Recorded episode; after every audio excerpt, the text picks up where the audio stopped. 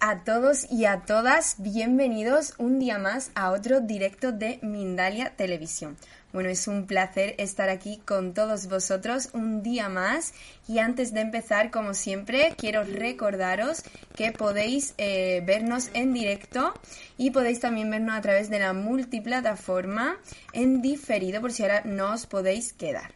Bueno, eh, hoy tengo yo el placer de tener aquí conmigo a Claudia de Vincenzi y bueno, os voy a contar un poquito más de ella porque ella es la primera vez que está aquí en Mindalia con nosotros. Y bueno, para que la conozcáis un poquito más, os voy a decir que ella es licenciada en psicología clínica con más de 30 cursos de especialización en diferentes patologías. Especialista en terapias de regresión, posgrado en hipnosis ericksoniana y sanación chamánica y además es presidente de la Asociación Argentina de Terapias de Vidas Pasadas. Bueno, para mí es un placer estar aquí con ella. ¿Qué tal estás, Claudia? Un placer estar con todos ustedes, una alegría. Bueno, pues Claudia, yo no te quiero quitar ni un segundo, que yo sé que me has dicho que tienes hasta cronometrado para que te dé tiempo a contar todo y que no, no te falte ningún detalle. Así que cuando tú quieras, por favor, empieza a hablarnos de esas hipnosis, regresión y vidas pasadas. Yo estoy deseando aprender un poquito más de ti. Bueno, bueno, vamos a empezar. Hoy, hoy traté de armar una, una charla que sea útil para todas las personas eh, que no estén inclusive en este mundo de la terapia regresiva para que puedan hoy, escuchando esta conferencia, sanar, ¿sí? La idea siempre y el objetivo es sanar. Entonces, lo primero que quiero explicar es que es un trauma psicológico, porque todos estamos expuestos a situaciones difíciles. Podemos tener abusos, eh, digamos, reiterados eh, en el trabajo, podemos tener muertes de seres queridos, podemos sufrir un robo, un accidente. Entonces, siempre el alma va a quedar atrapada en estos eventos. ¿Qué es entonces el trauma? El trauma es una herida psicológica, un evento psicológico que me desborda. No lo puedo procesar. ¿Sí? Entonces, ¿cuándo vamos a considerar que un evento es traumático? Para que ustedes vean si en su vida algo así pasó. Cuando este evento ocurre de forma inesperada, ¿sí? Se muere un ser querido, alguien tiene un accidente y excede la capacidad que tengo como persona para enfrentar esa situación. O sea, esa situación me desborda. Por lo tanto, no puedo manejarme y a partir de ahí hay un antes y un después. El alma obviamente va a quedar atrapada en estos eventos.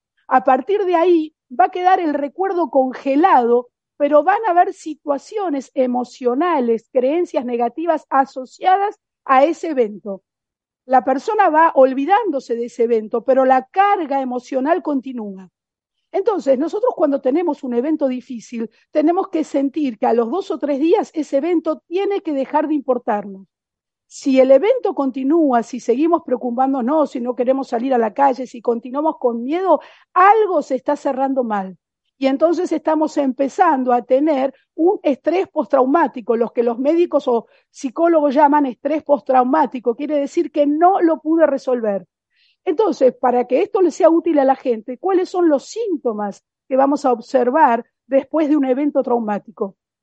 Puede ser que comenzamos a tener insomnio, no dormimos bien, pesadillas que nos recuerden el evento, ¿sí? Si sufrí un robo o un ataque, me despierto angustiada como si me estuvieran atacando.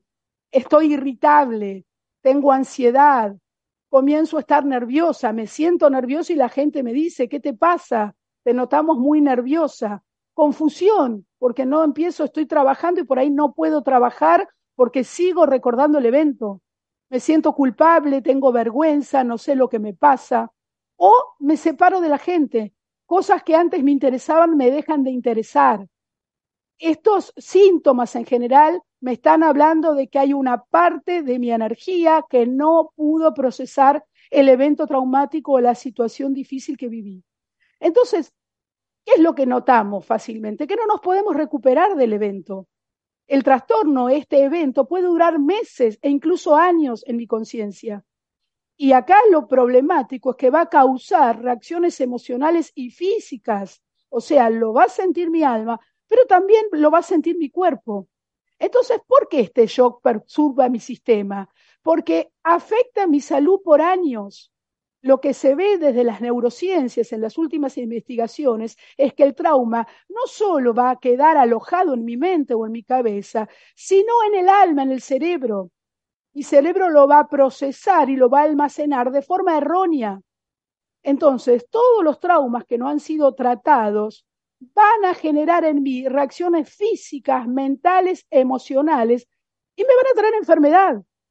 Hay estudios, últimos estudios desde la medicina que nos muestran que detrás de ataques cardíacos, de accidentes cerebrovasculares, de obesidad, de diabetes e incluso desde el cáncer, hay trauma. Por eso, fíjense qué importante es tener esto en cuenta. La idea de hoy es hacer prevención. Entonces, avanzando un poco en esto que acabo de explicar, tenemos que entender que nuestra alma es eterna. Acá empezamos a entrar entonces un poco eh, en física cuántica, ¿no? Somos eternos, independientemente del cuerpo que habitemos. Pero lamentablemente, pequeños fragmentos de nuestra energía van a quedar atrapados en eventos traumáticos, como acabamos de explicar. Entonces, con el tiempo, estos recuerdos, estos traumas se van a olvidar, pero la carga emocional va a continuar en nuestro cerebro o en nuestra alma, determinando determinadas conductas.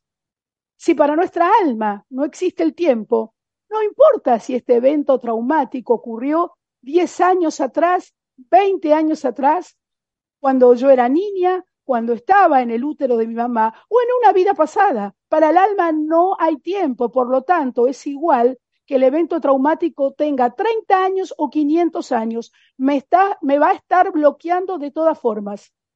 Entrando un poquito más en el tema de las vidas pasadas, yo puedo haber en una vida pasada muerto de alguna peste, lo cual era muy común en la antigüedad, porque no había condiciones de higiene, era, era fácil enfermarse, no había antibióticos, entonces se propagaban las enfermedades. Entonces, si yo en una vida pasada morí en, en una peste, la pandemia para mí actuó como recordatorio.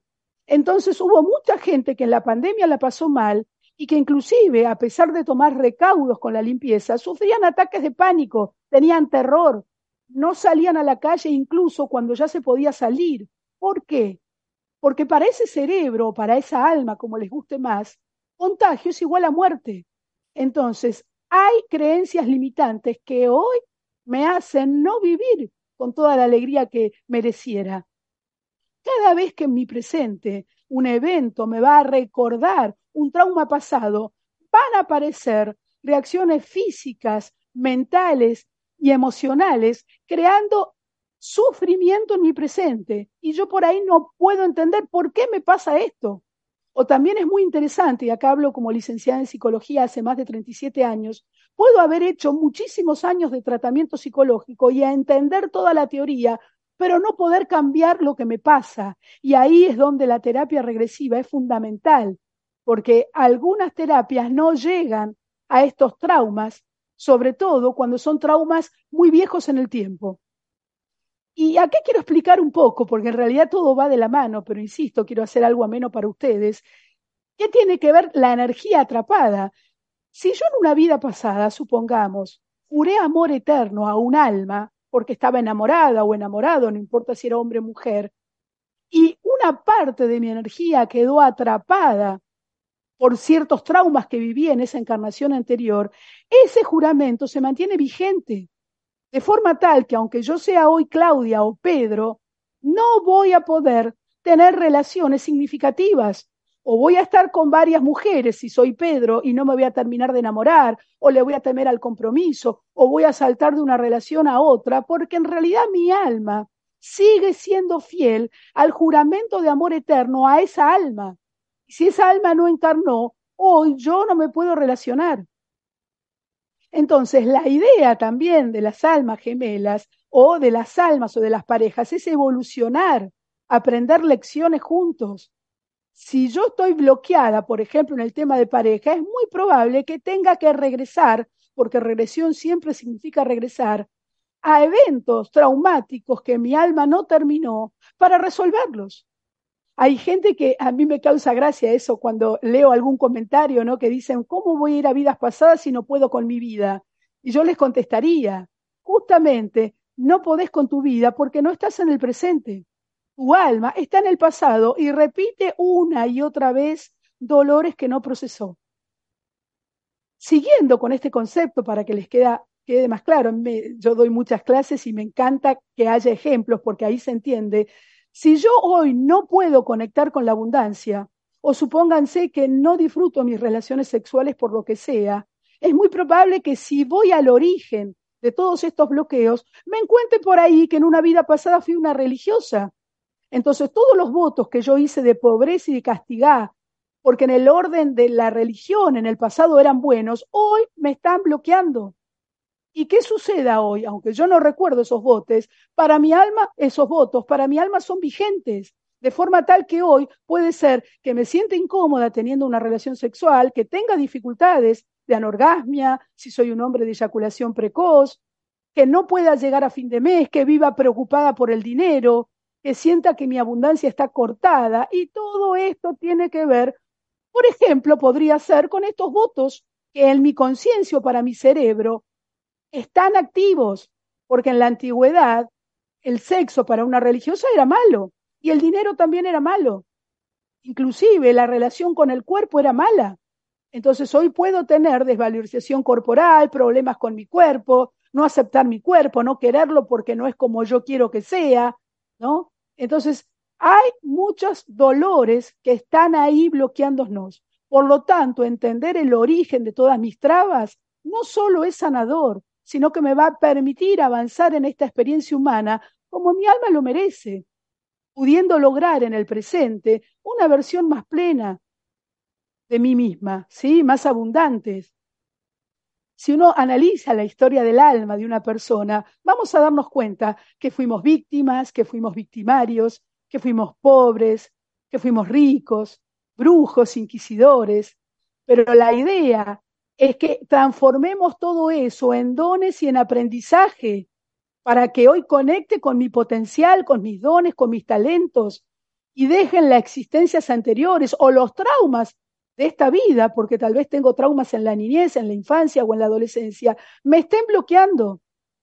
Una regresión, independientemente de al área del tiempo que sea, va a ser una liberación y me va a permitir crecer como alma, como persona, transformándome en mi mejor versión.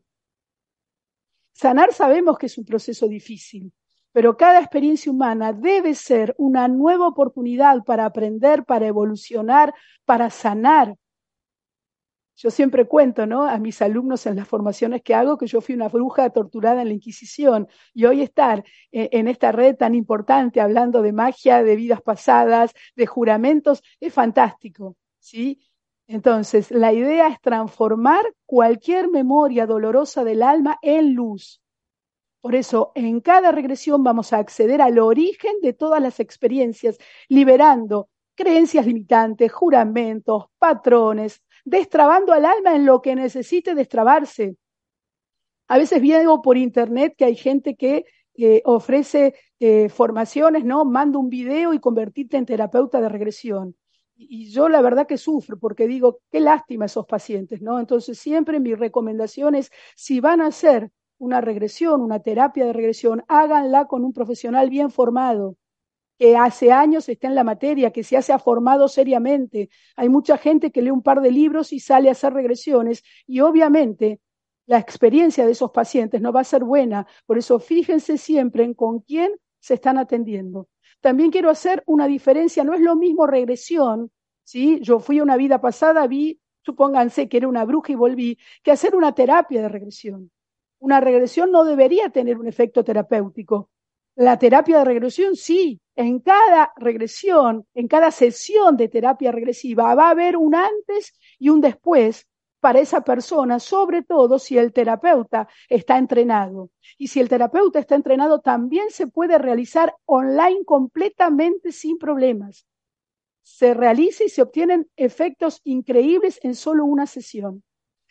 Entonces vamos a entrar un poco a otro tema del cual hoy también quiero hablar, que es la vida intrauterina.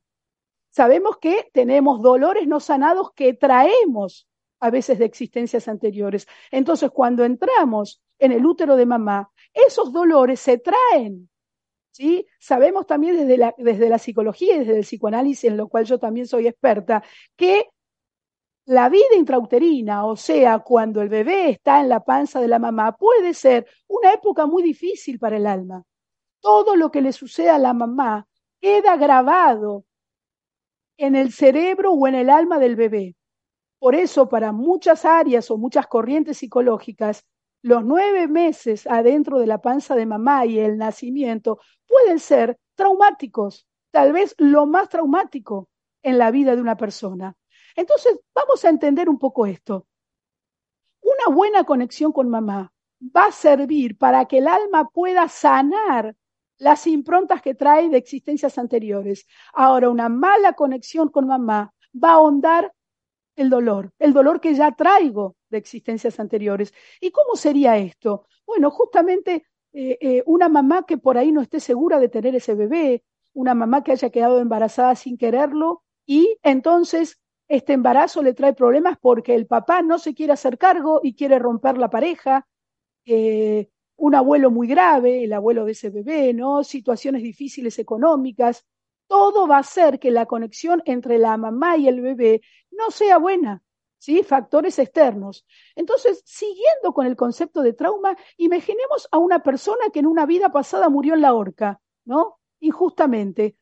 ¿Cómo creemos que se siente el alma de ese bebé que ahora tiene el cordón umbilical enrollado en su cuello? Va a entrar en terror, igual que entró en terror cuando lo llevaron a la horca. Si en una vida pasada el bebé en algún punto murió asfixiado en una cámara de gas en el holocausto judío, ¿cómo se siente ese bebé cuando a la mamá le dan anestesia completa para que él nazca?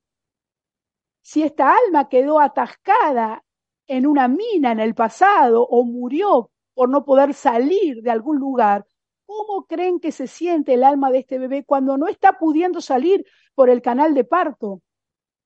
O inclusive si esta alma fue torturada en una vida pasada, ¿cómo creen que se siente cuando el médico lo saca con forceps?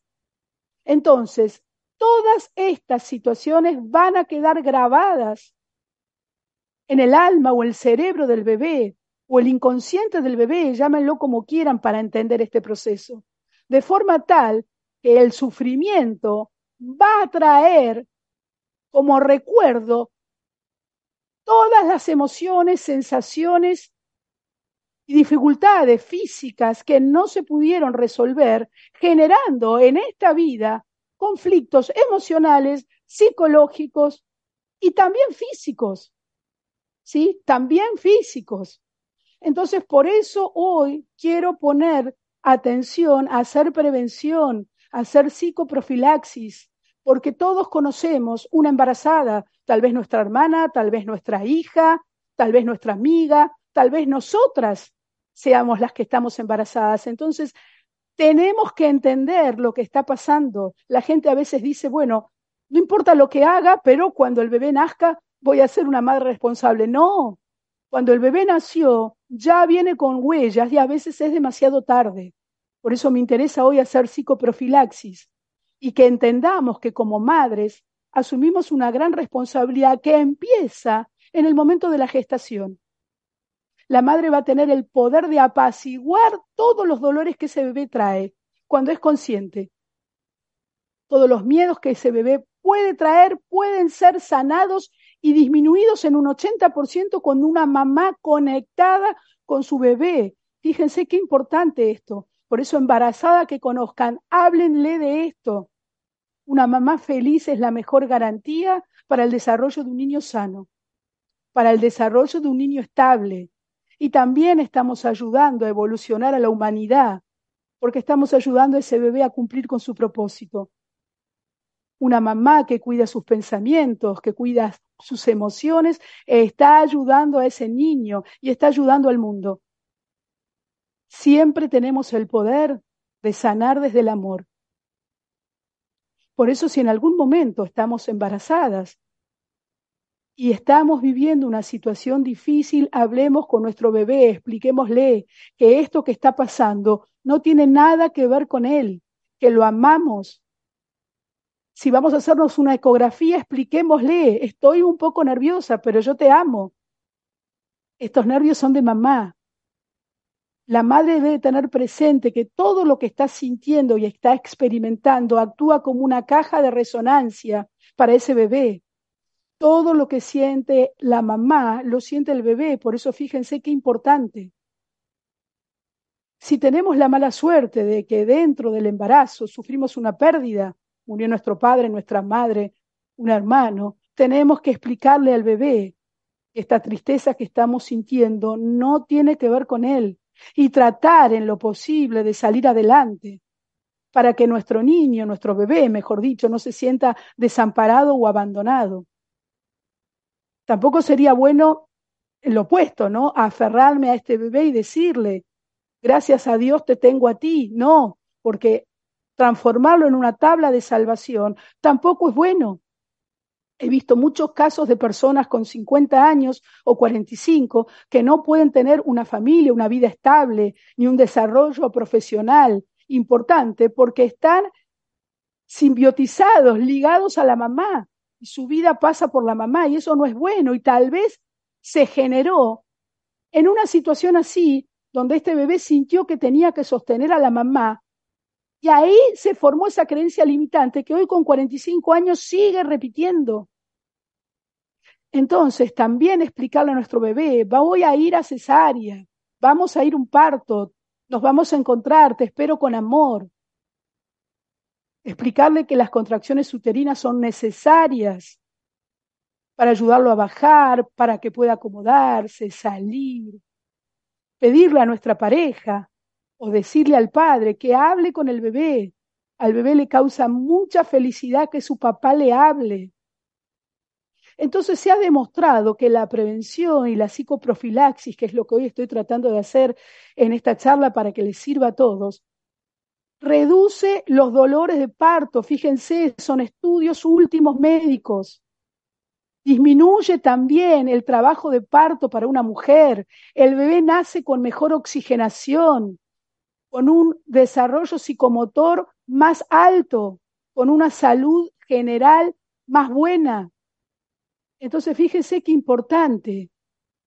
Por eso esto quería explicarles para hacer psicoprofilaxis.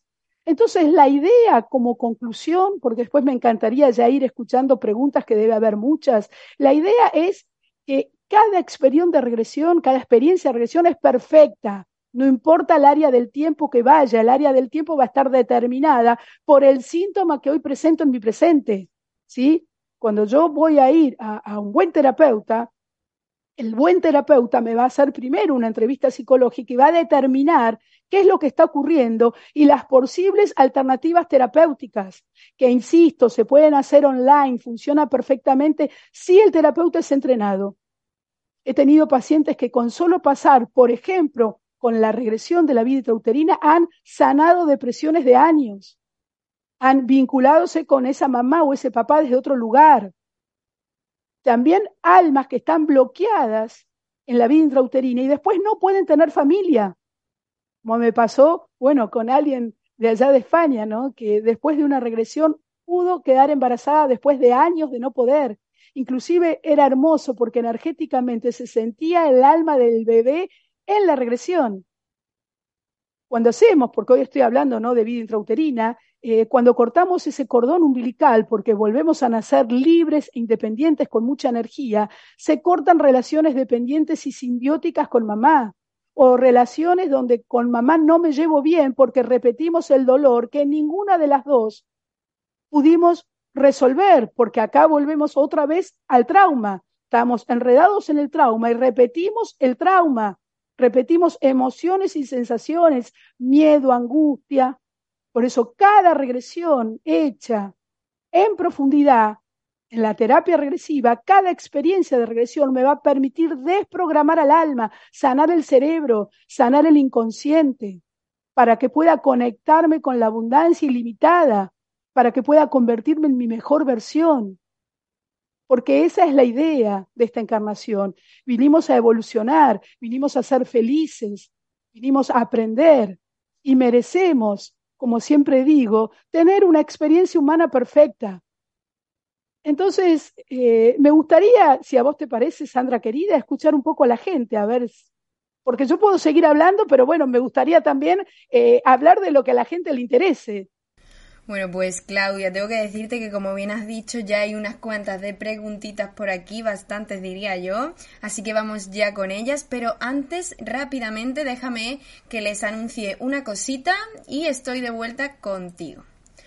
Bueno chicos, pues os, quiero invitar a, esta, esta, Navidad a disfrutar en Mindalia.com junto a Ame Ruiz, Ismael Sánchez, Marcela Barboto, María Pazos, Mercedes Cibeira, Sucabati y Beturian Arana que van a traer un programa especialmente preparado para ti. El día 25 de diciembre, a partir de las 3 horas española, podéis disfrutarlo. Así que muchísimas gracias por eh, compartir eh, con nosotros estos momentos. Bueno, pues ya estamos aquí de vuelta con Claudia.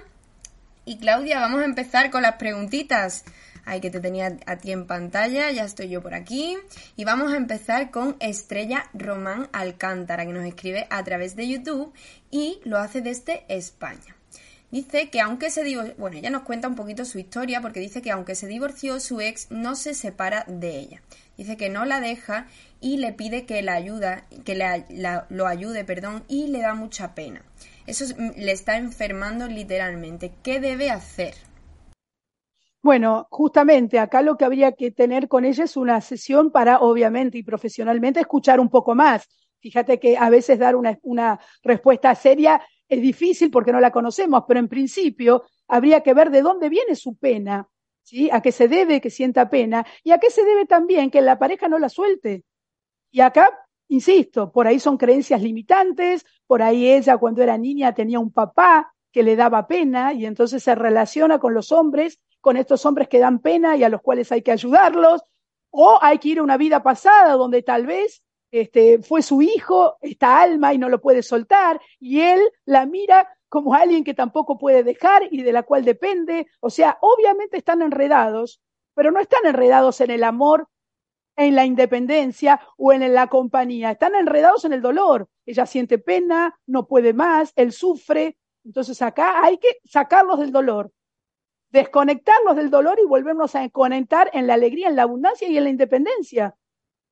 ¿Sí? No está pasando. Obviamente le recomiendo hacer una sesión de terapia de regresión, pero no necesita hacer, y lo digo como psicóloga, un año y medio de terapia. Tal vez en una o en dos sesiones con un buen profesional lo resuelve. Pues maravilloso, muchísimas gracias por esa respuesta, Claudia. Yo espero que les sirvan muchísimo todas y vamos a seguir porque ya hay bastantes preguntitas por aquí. Y seguimos con María del Carmen, que también nos escribe a través de YouTube y nos saluda desde Guatemala. Tiene una consulta y quiere saber cómo superar el miedo y la inseguridad que tiene a avanzar en la vida. Dice que se siente bloqueada. Bueno, interesante lo que plantea ella, porque es muy probable, ¿sí? Acá hablamos de probabilidades porque, insisto, no la conozco, no tuvimos una entrevista con ella, tenemos solamente una frase, pero es muy probable que esté, eh, he visto, ¿no? En mis 20 años trabajando con regresiones, que hay gente que está trabada en el canal de parto, porque la mamá no, no puede eh, parirla, porque la mamá espera un varón y ella es una nena, porque no quieren hacer, porque papá no está energéticamente disponible. Entonces, cuando el alma queda trabada, hay un cuerpo que obviamente va a salir, pero el alma no. Que salga el cuerpo del útero de mamá no significa que mi alma salió en su totalidad. Cuando mi alma no sale en su totalidad, yo todavía ahí como un bebé. Y como bebé energéticamente no puedo lograr lo que quiero, porque para lograr lo que quiero tengo que estar acá en el presente con mis 30 o 40 años si la mayor parte de mi energía, y acá está el trauma, está para, atravesada o, bloqueada atrás, pues no me va a salir nada, no voy a conectar con una buena pareja, no voy a poder ser feliz con mi profesión, voy a estar bloqueada. Entonces eso es bien un bloqueo del alma. Y es probable que el alma esté trabada en la vida intrauterina. Ahí, si estuviéramos en una entrevista, le empezaría a preguntar. La primera pregunta que le haría, contame cómo fue tu nacimiento e investigaría si tiene que ver con eso o si tengo que ir a otras áreas del tiempo. Pero algo está pasando, digamos. La respuesta sería, tu alma obviamente está bloqueada, ya nos dimos cuenta de eso, de hecho tú lo verbalizas. Bueno, hay que ir al origen de esa traba. ¿Para qué? Para arreglar el problema. Pues muchas, muchas gracias. Yo creo que sí que se ha entendido perfectamente, Claudia. Y vamos a seguir. Perdóname que estaba cogiendo aquí más preguntas que siguen llegando y no paran. Y vamos a seguir con José Olivares, que él nos pregunta desde México. Dice si no es, nos pregunta si no es peligroso volver a vidas pasadas si se vivió algo demasiado traumático. ¿No hay un riesgo de volverse un poco loco? Bueno, justamente, no sé si José estuvo desde el comienzo de mi charla, pero es lo que hoy expliqué. Si no la escuchó, le recomendaría que la escuches. Al contrario, el alma o el cerebro queda atrapado. Cuando nosotros decimos vamos a regresar, en realidad no regresamos a ningún lado. El problema del alma o del inconsciente es que ya está viviendo esa situación. Si yo estoy en una situación donde, por ejemplo, experimento terror porque mi mamá me quiere abortar, yo estoy en el terror. Y hoy por ahí soy una persona que tengo ataques de pánico y estoy llena de ansiolíticos y antidepresivos porque tengo miedo a vivir, porque tengo miedo de todo.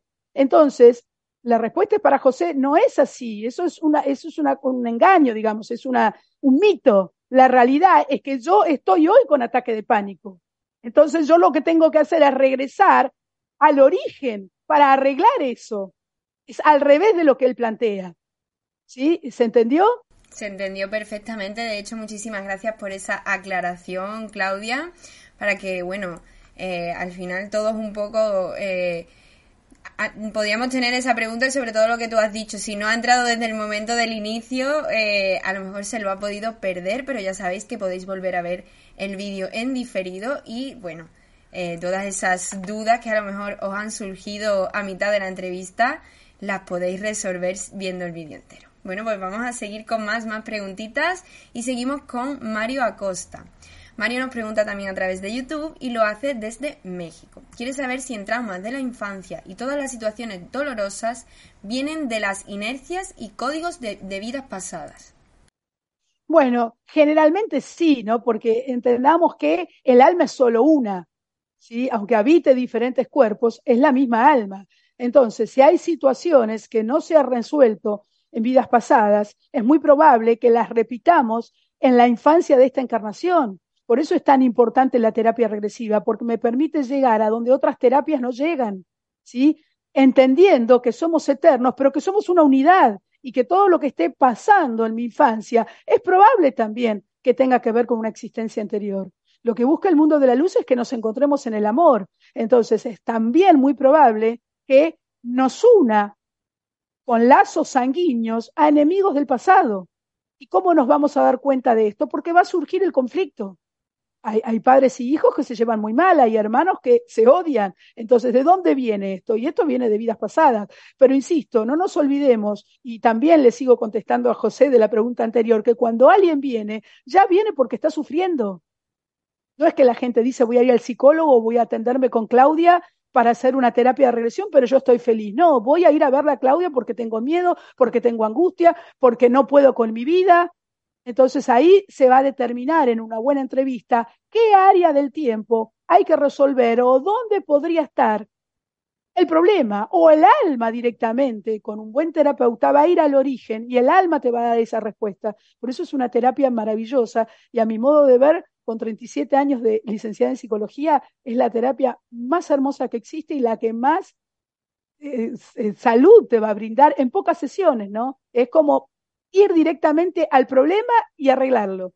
Yo me maravillo día a día con los logros con los pacientes.